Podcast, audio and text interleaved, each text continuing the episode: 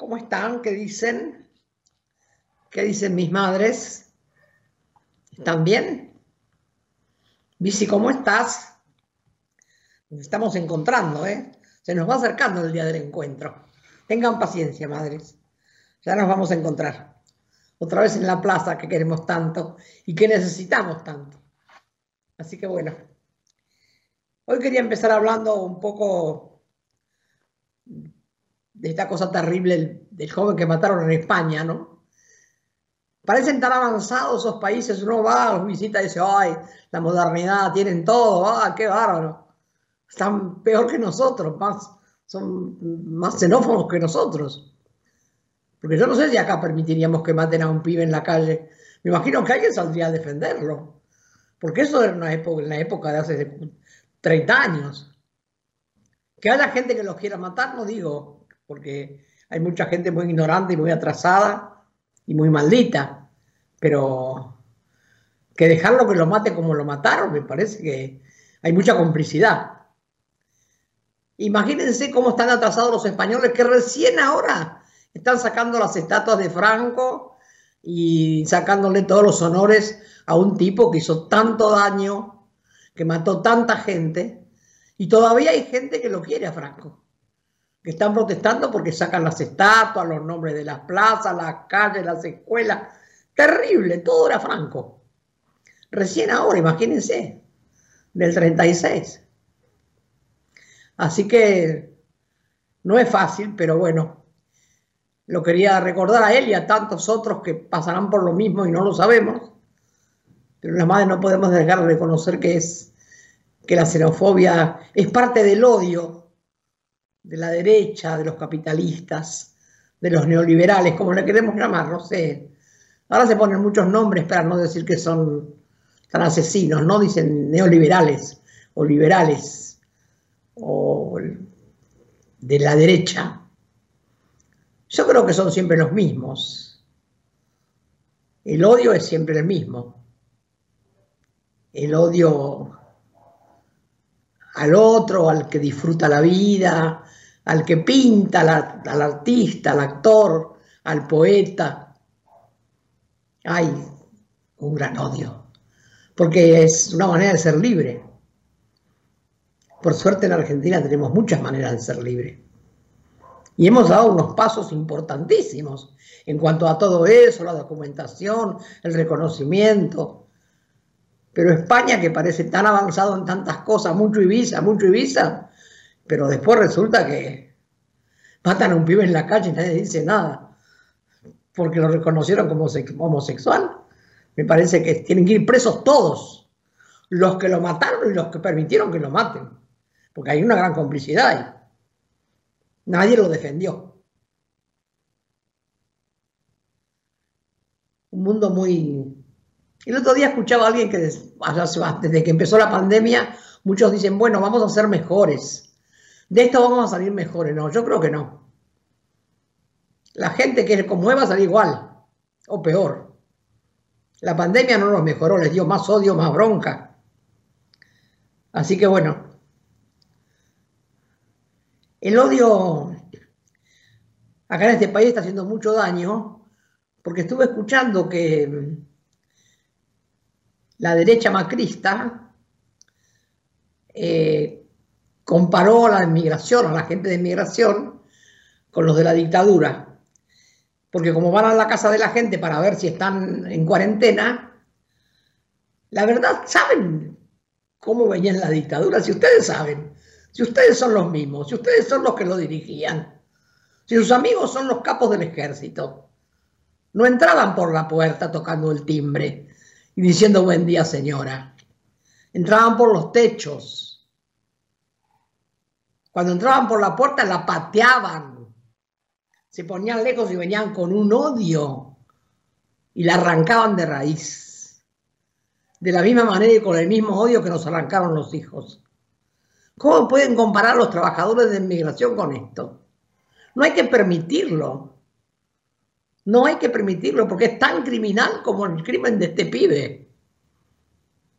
Porque si dejamos que se cree odio contra la gente de inmigración que va a cumplir con un deber de ver que no haya gente que esté infectando a otros, que no se quede en la casa, que no se cuide, que es lo que pasa y por eso tenemos tanta gente que se muere, porque no se quieren cuidar, porque no importa, porque no me interesa, porque no es, no es verdad. Bueno, la gente se muere pensando que no es verdad. El virus existe y camina, y contagia y contamina. Por eso el odio que ellos tienen no es de ahora, no es de ahora. El mismo odio que le tienen a los indígenas, a los pueblos originarios, a los pobres, a los cartoneros, a los negros, a los descamisados.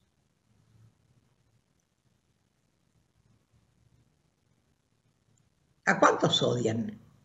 A las madres. ¿Alguien sabe todo lo que nos hicieron a las madres en 44 años?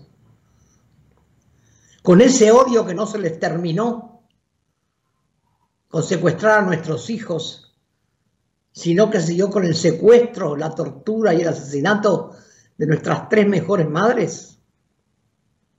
Que esta sociedad, y siempre sigo diciendo lo mismo, cayó, no salió a la calle, no protestó, no dijo nada, salvo honrosas excepciones.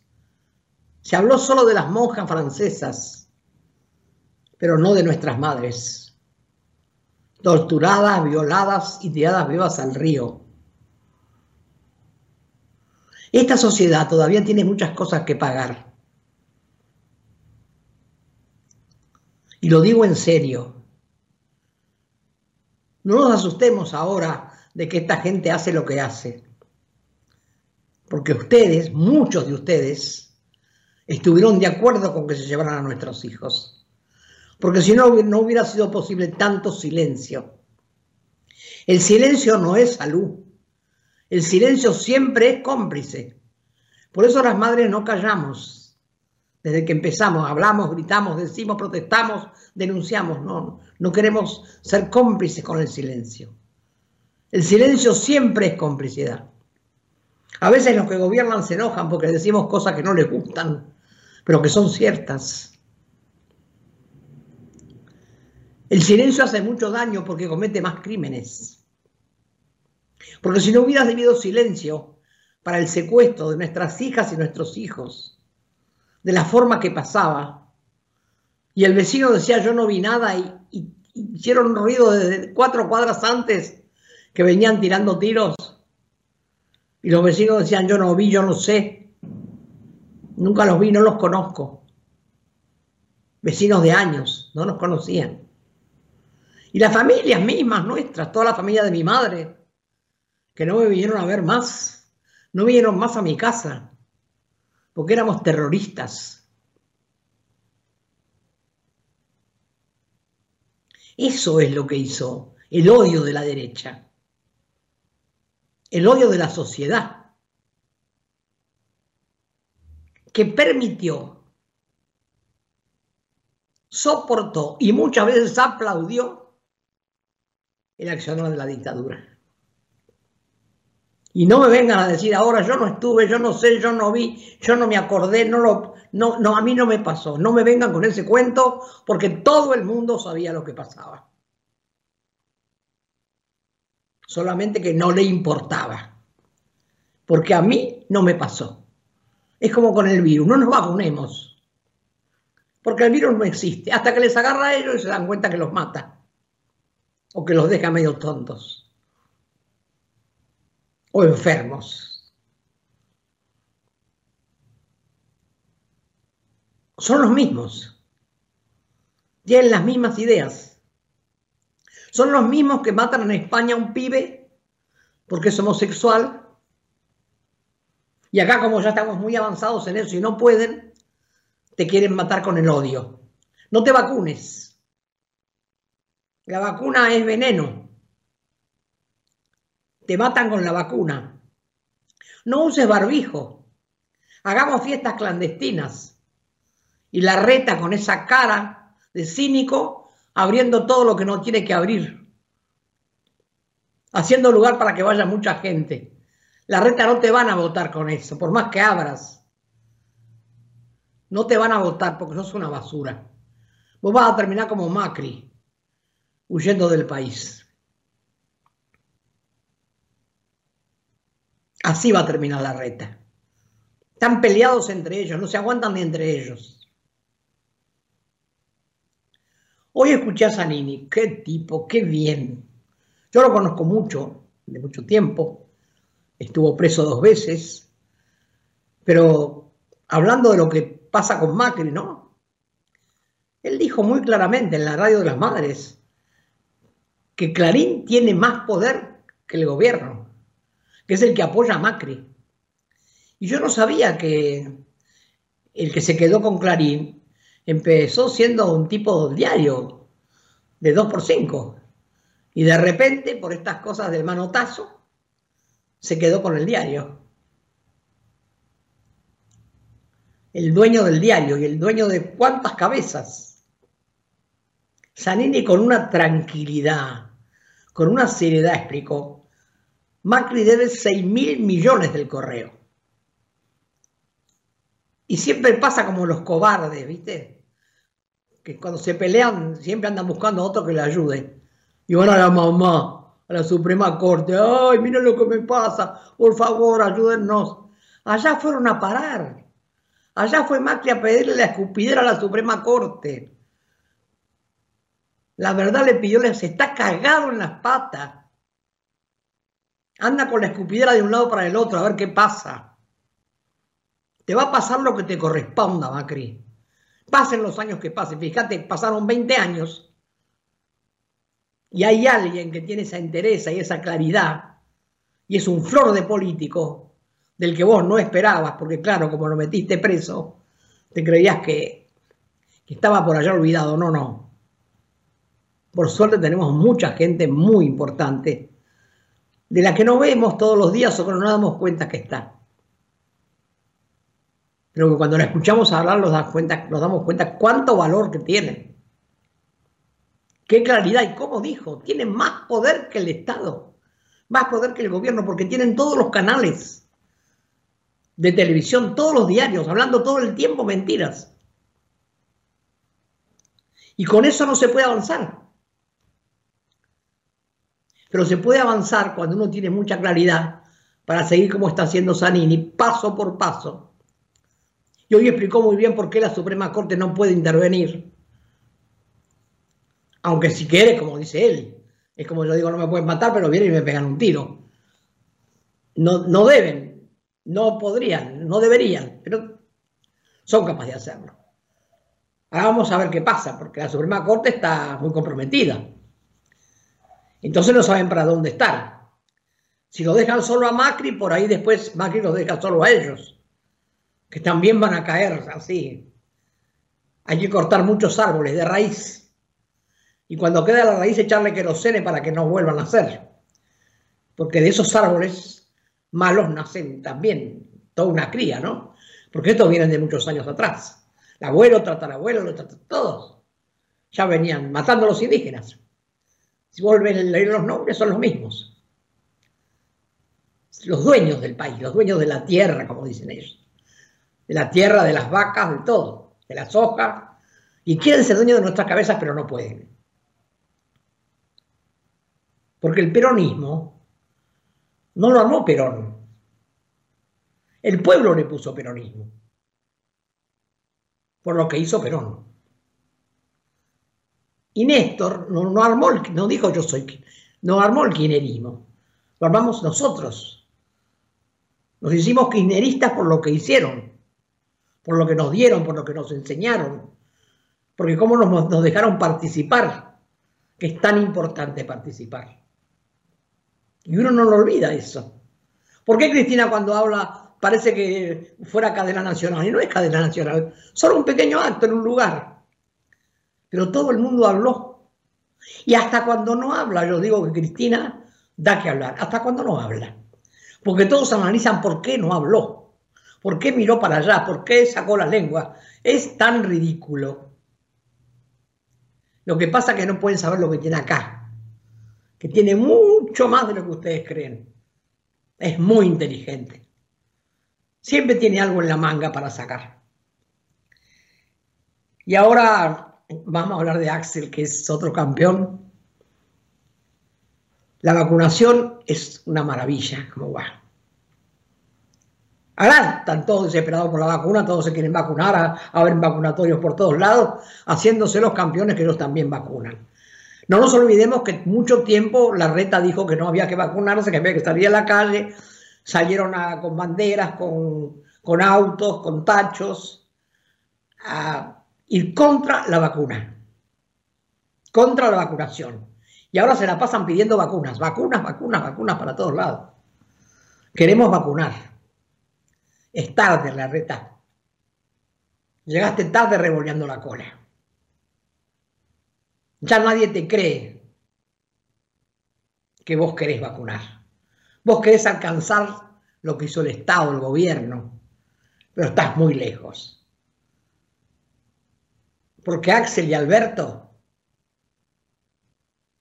ya trajeron todas las vacunas necesarias para taparles la boca con las vacunas hasta la que ustedes querían y ahora no la quieren, no sé por qué. Parecen la gata flora ustedes, no voy a decir todo porque queda mal en la televisión, pero son así. Primero dicen una cosa y al otro día se arrepienten y ya, ya es tarde. Ahora nadie les cree que quieren las vacunas. Macri no quería vacuna, pero para que no nos enteremos se fue a vacunar a Miami.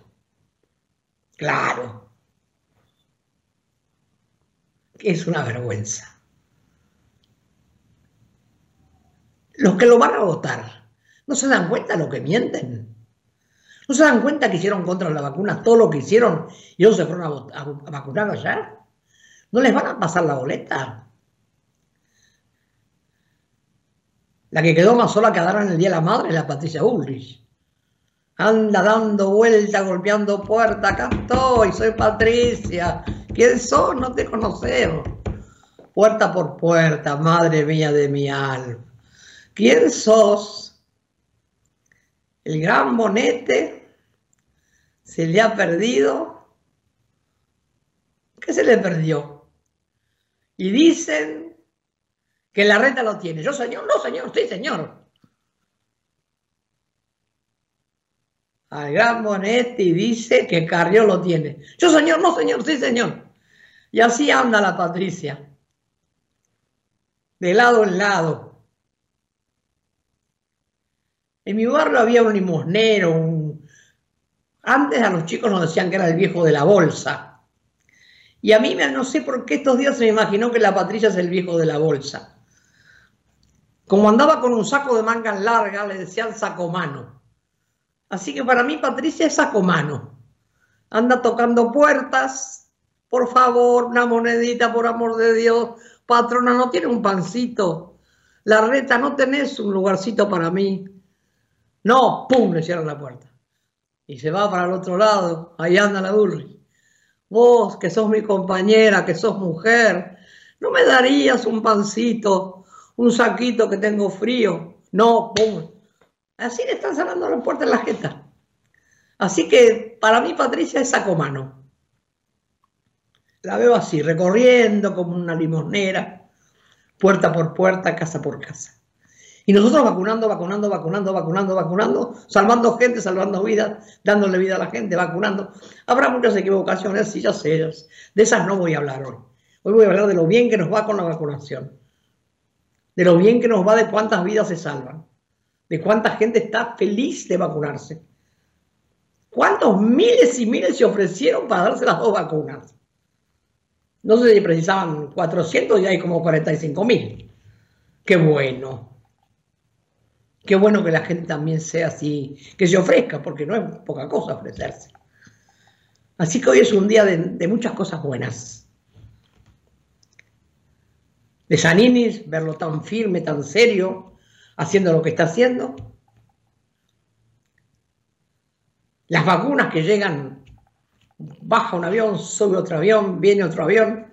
Cada vez que viene un avión se les debe hacer, lo van a tener que operar los intestinos, me parece. Se le están haciendo nudos. bolos fecales se llaman. ¿Qué va a hacer? Que se preparen los hospitales. Hay muchos ya que se van a tener que operar.